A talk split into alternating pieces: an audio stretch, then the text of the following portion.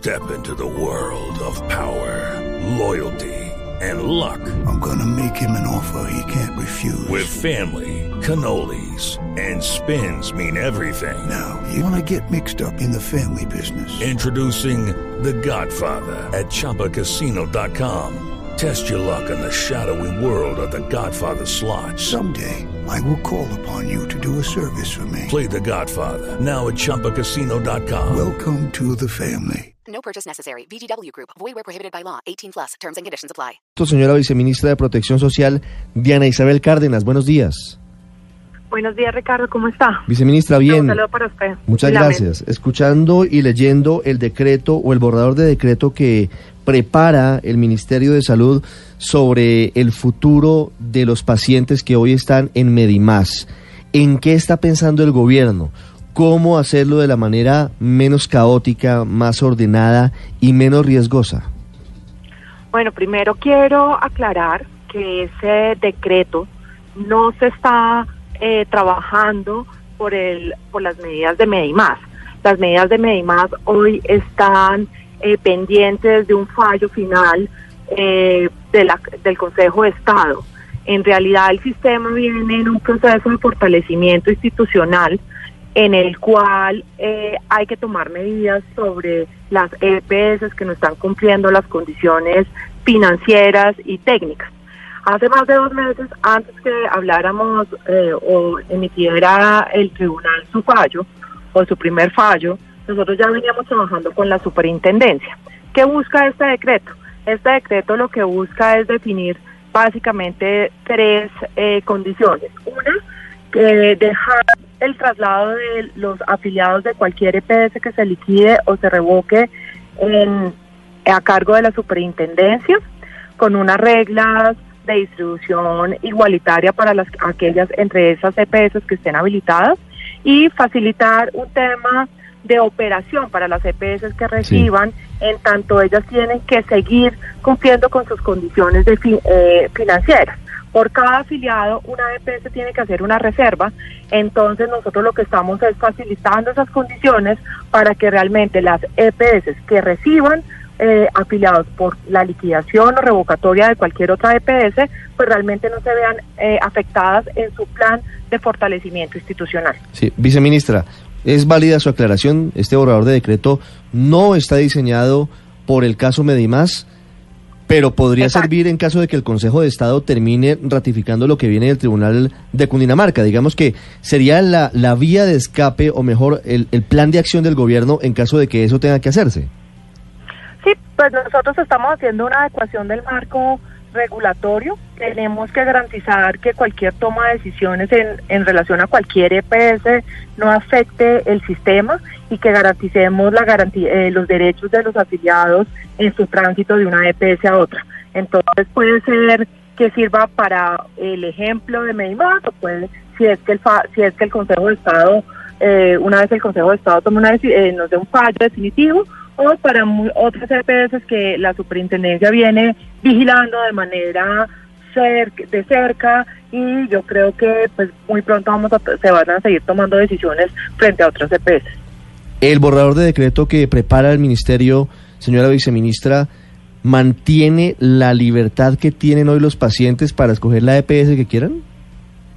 Solamente una vez se hace el traslado, los pacientes, los afiliados tienen que esperar 90 días para que ya se puedan hacer otra vez eh, eh, el ejercicio de su derecho de elección, que lo pueden hacer a través de solicitar un traslado definitivo vía eh, una presencial o en la plataforma de eh, afiliación transaccional que tiene el sistema, el Sí, ministerio. Es que leo que hay una diferencia frente a los grupos familiares, eh, que de alguna forma determinan de una forma distinta cómo se distribuyen en las EPS que hay en los municipios.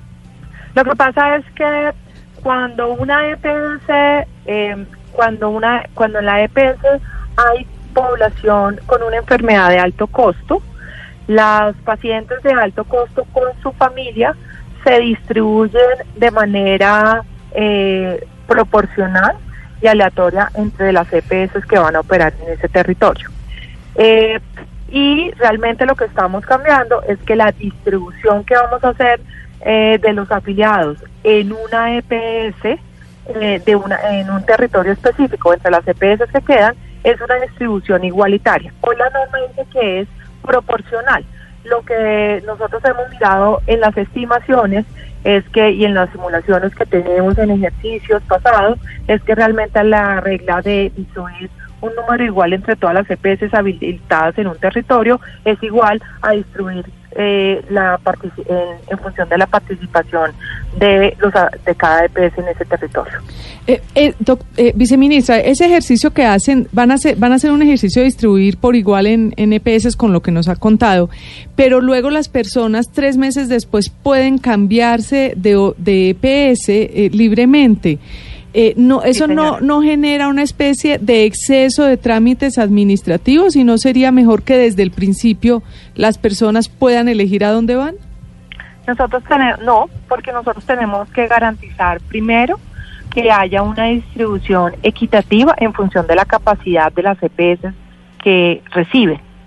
Eh, y en eso es muy importante que nosotros tengamos ese proceso de control frente al resto de las EPS, porque si no podríamos eh, tener un traslado masivo aún específicamente donde realmente eh, estemos afectando las condiciones de fortalecimiento institucional que tienen y entonces deterioremos la atención y la prestación de los servicios que se tienen.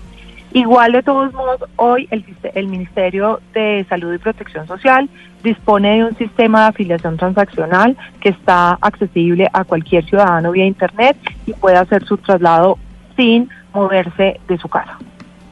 Sí, de traslado masivo, viceministra, que uno pensaría va a pasar en la práctica en el caso de la nueva EPS que tiene cobertura nacional y que recibiría un 25% o una cuarta parte de los pacientes de, de Medimás, es decir, cerca de un millón de afiliados. ¿Esas cuentas para usted están correctas? Y si es así, ¿qué significa que llegue semejante avalancha de personas de un solo totazo a la nueva EPS? Pues nosotros, yo no eh, puedo hablar de la simulación en específico de alguna de alguna EPS en particular. Sin embargo, nosotros todas las simulaciones que hemos hecho procuran para, están buscando que haya una sostenibilidad de la EPS eh, receptora y que eh, garanticemos que esa EPS tiene la red de servicios, de prestación de servicios suficiente para atender adecuadamente la población a la cual se le va a transferir. Sí. Viceministra, hasta hace algún tiempo y creo que todavía está vigente en el marco del fortalecimiento del régimen financiero de la CPS una norma que señalaba que por cada afiliado debían tener una reserva para evitar que cuando la CPS entraban a liquidación no hubiera quien respondía por sus deudas. ¿Eso lo están eliminando en este borrador de decreto? No, en realidad lo que estamos diciendo es que eh, para el cumplimiento de las condiciones de reserva, para los nuevos, o sea, aquellas personas que se les estamos trasladando masivamente, le vamos a dar un mayor plazo para el cumplimiento de la del patrimonio que requiere garantizar eh, para el año siguiente en su meta de fortalecimiento financiero. Es decir, que estamos dilatando el proceso de cumplimiento de la condición de solvencia en dos o tres años dependiendo de la proporción de afiliados que reciban eh, una vez se haga efectivo el traslado. Eh, viceministra, ¿ustedes han hecho algún tipo de evaluación, han tirado algunas estadísticas sobre los casos de las personas que solamente en el pueblo en donde están solo existe Medimás? Eh, y que de pronto pues para reposicionarlas en otra EPS pues les va a tocar moverse a otro pueblo y, y, en algunos casos puede ser lejano. ¿Tienen algún dato de cuántas personas podrían estar en esa situación? No, estos ejercicios muestran es que en ningún municipio tenemos exclusividad de Medimás en ese ejercicio. Nosotros tenemos en casi todos los municipios que hemos revisado, bueno, en la totalidad de los municipios, los ejercicios nos muestran es que tenemos al menos 12 pesos. ¿Qué dicen las actuales EPS sobre recibir masivamente a los usuarios de, de Medimás? ¿Están de acuerdo con esta medida? Porque pues muchas tendrían que de pronto capitalizarse, necesitarían inyecciones impresionantes eh, de recursos para, para hacer todo esto en, tan corto plazo. Eh, nosotros precisamente en el proceso de discusión de estos decretos los publicamos, ese es básicamente el objetivo de publicarlos antes de, de de, seguir su procedimiento. Estamos esperando los comentarios. En realidad, pues el artículo, los dos de los artículos que nosotros introducimos en ese, en esa propuesta y borrador de decreto, pues busca facilitar y dilatar los tiempos para que ellas puedan, eh, las receptoras puedan cumplir sus condiciones financieras. Eh, estamos esperando los comentarios y con los comentarios de la población, de, de la ciudadanía y de los actores, pues esperamos enriquecer realmente el ejercicio. Las 8 de la mañana, 34 minutos, es la viceministra de Protección Social. Viceministra Cárdenas, gracias. Bueno, no, muchas gracias. Ya regresamos en Mañanas Blue.